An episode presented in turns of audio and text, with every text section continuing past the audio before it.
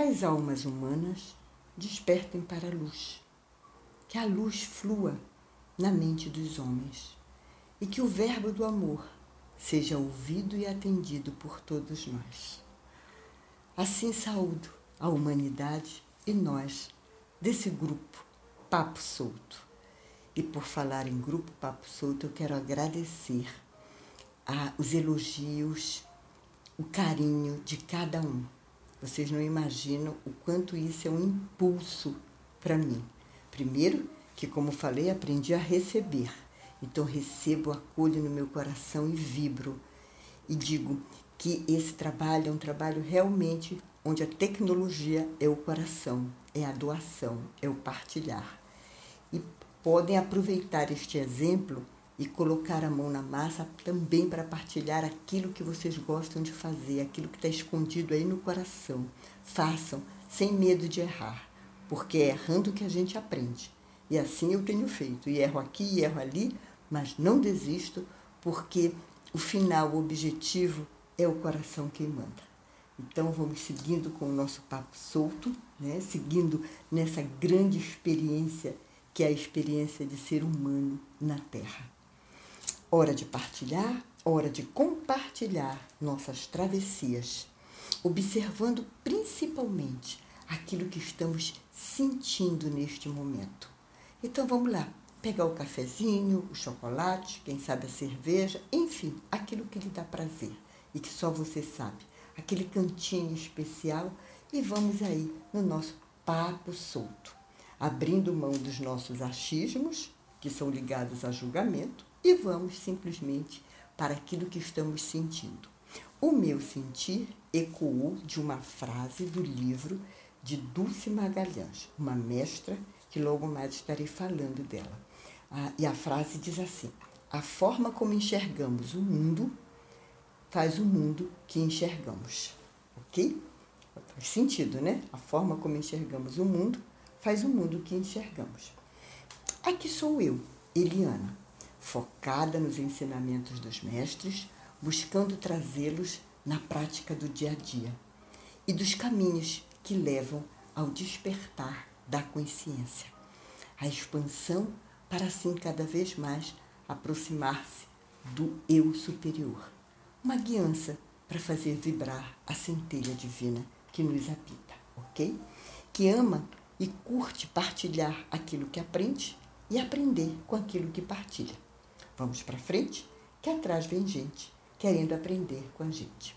Esse papo que eu estou trazendo hoje é um papo longo, ele vai ser dividido nos podcasts seguintes. Ele vem dos ensinamentos de Dulce Magalhães.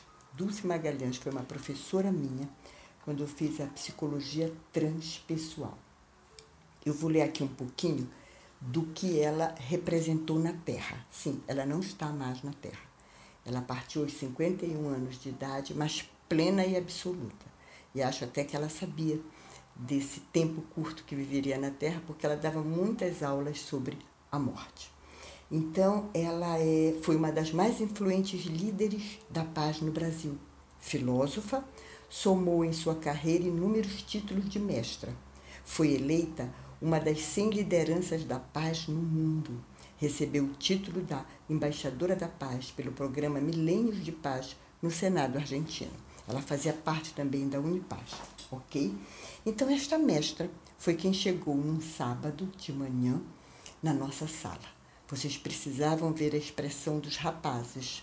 Eles não sabiam se prestavam atenção na beleza dela, uma mulher linda fisicamente, e mais linda ainda por dentro, pelo todo o conteúdo e toda a amorosidade que tinha. Então ficavam assim, horas no conteúdo e horas na beleza dela. E olha o que ela trouxe neste sábado para nos instigar ela trouxe o seguinte tema que eu estou trazendo agora, uma miniatura, que chama-se Cartografia da Consciência. Quando a gente pensa em cartografia, a gente pensa no quê? A gente pensa em geografia, em mapa, em você pegar um papel, uma caneta, desenhar um mapa e ir colocando e delineando, né? E na consciência? Na consciência você vai fazendo de uma forma, ah, diríamos assim, sutil, porque tudo é no campo da energia, tudo é no campo vibracional, tudo é nesse campo que, embora imaterial, é extremamente presente. É ele presente em nossa vida. É ele. Né? Campo energético, a energia que nos permeia. Então ela foi por onde? Ela foi alen, ah, não é alencar, ela foi ligar né, a cartografia da consciência com os chakras. O que são chakras? Chakra é uma palavra de origem sânscrita, é uma palavra em sânscrito, que significa roda. O chakra é um vórtice de energia. Nós temos quatro corpos chamados corpos inferiores, que é o corpo mental, emocional, físico e etérico. E aí, no etérico, está o campo vibracional das rodas dos vórtices de energia. Cada chakra responde por glândulas que, por sua vez, respondem por uma série de órgãos. Tudo muito interligado. Quem faz yoga é, tem um bom conhecimento de chakra. É, é um trabalho que é feito muito nas, nas, nos asanas, na respiração, nas posturas do yoga, tá bom? Então, esses chakras são toda a nossa vibração no corpo. E a gente já sabe que as doenças, elas caminham do campo energético para o campo físico. Porque para a gente perceber, é preciso que chegue e, como diz o outro, doa na pele. Tá? Mas antes é lá no chakra, que fica descolorido, que fica com a sua. Como ele é uma roda e ele gira o tempo todo, né, uma força energética, tudo fica muito mais debilitado, tá bom? Então nós vamos ver em cada chakra é, a, a, o nível da nossa consciência, como nós estamos. Mas digo antes que é, o nosso, a nossa vida é um fluir. Então, a gente fica várias vezes passando por esses vórtices, por esses campos. Não é assim, ah, eu saí daqui, já, tô, já resolvi esse chakra. Não, as coisas não acontecem assim, porque primeiro que é tudo simultâneo, é tudo um sentir, é tudo um perceber e um fluir. Então, a gente vai, como diz o outro, vai em cima e vai embaixo, vai em cima e vai embaixo. O que vai acontecendo é que cada vez a força que nos prende embaixo de uma forma... É, instintiva, sem percepção, vai ficando cada vez mais clara dentro desse despertar da consciência. Então a gente já não passa mais com tantas amarras, com tantas dores, tá bom? Então vamos seguindo, vamos é, nessa, nesse papo, vamos nos ligar nesse padrão energético de cada chácara, procurando alinhá-los, torná-los equilibrados para ter uma saúde plena, para sermos mais plenos e saudáveis, tá bom?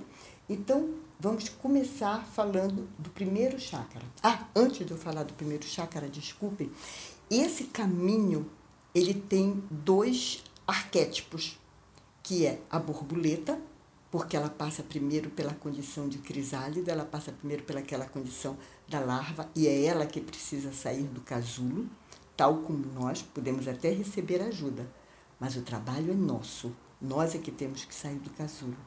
E o outro arquétipo é a serpente, é a Kundalini ou a Kundalini, que se enrosca lá embaixo na nossa coluna e conforme nós vamos tendo percepções mais acuradas, nós vamos fazendo com que ela vá se elevando, né, até transpor o chácara da coroa.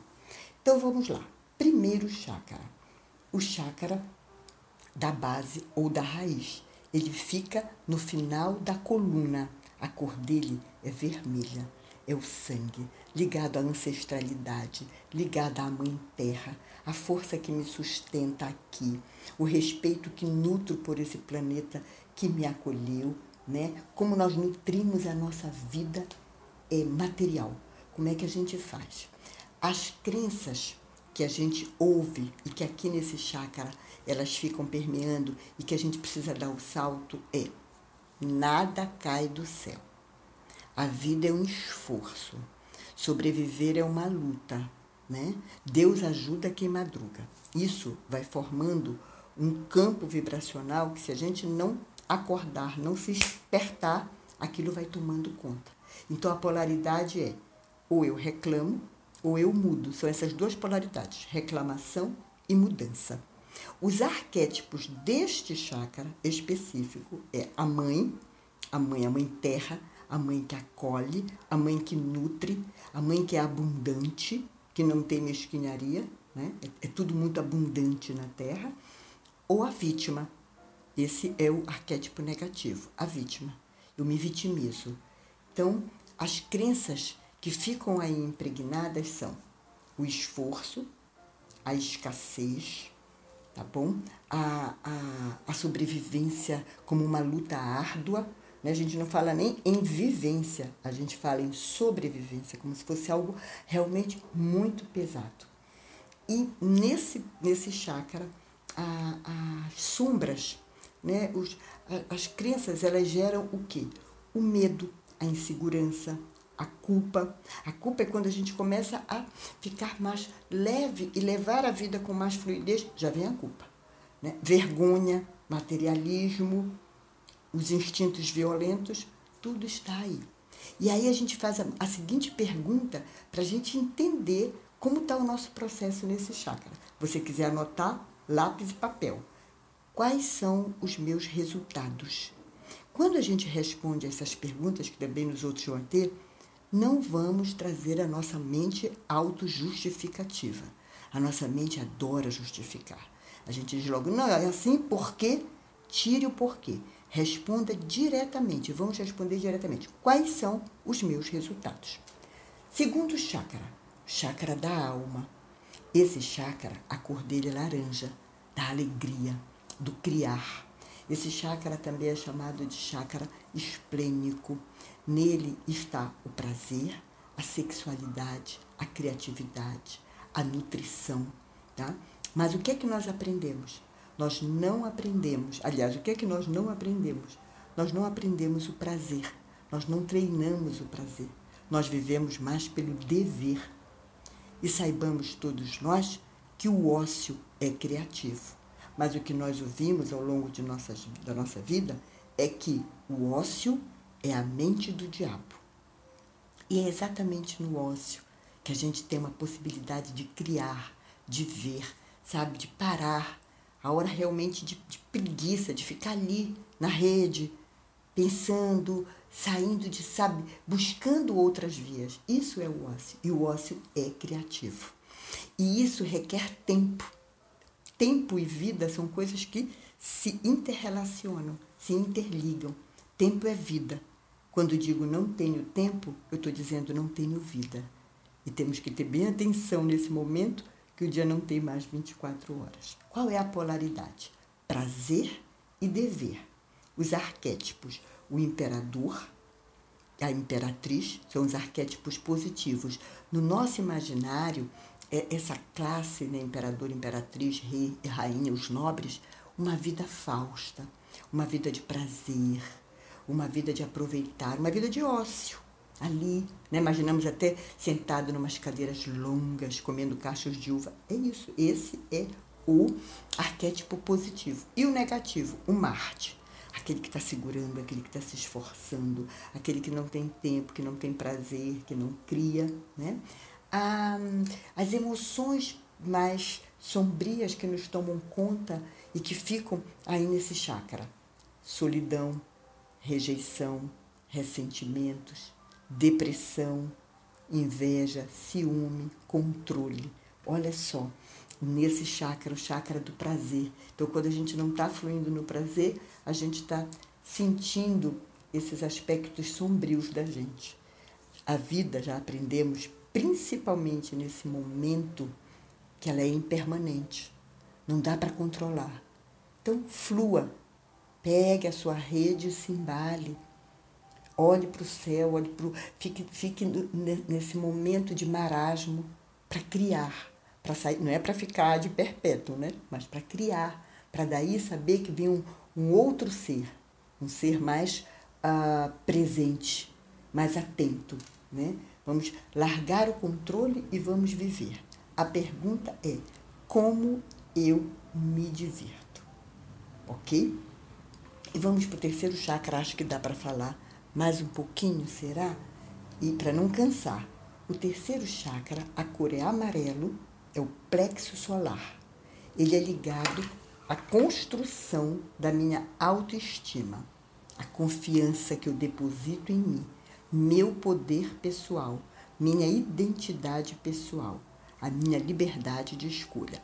Olha quanta coisa este chácara trabalha.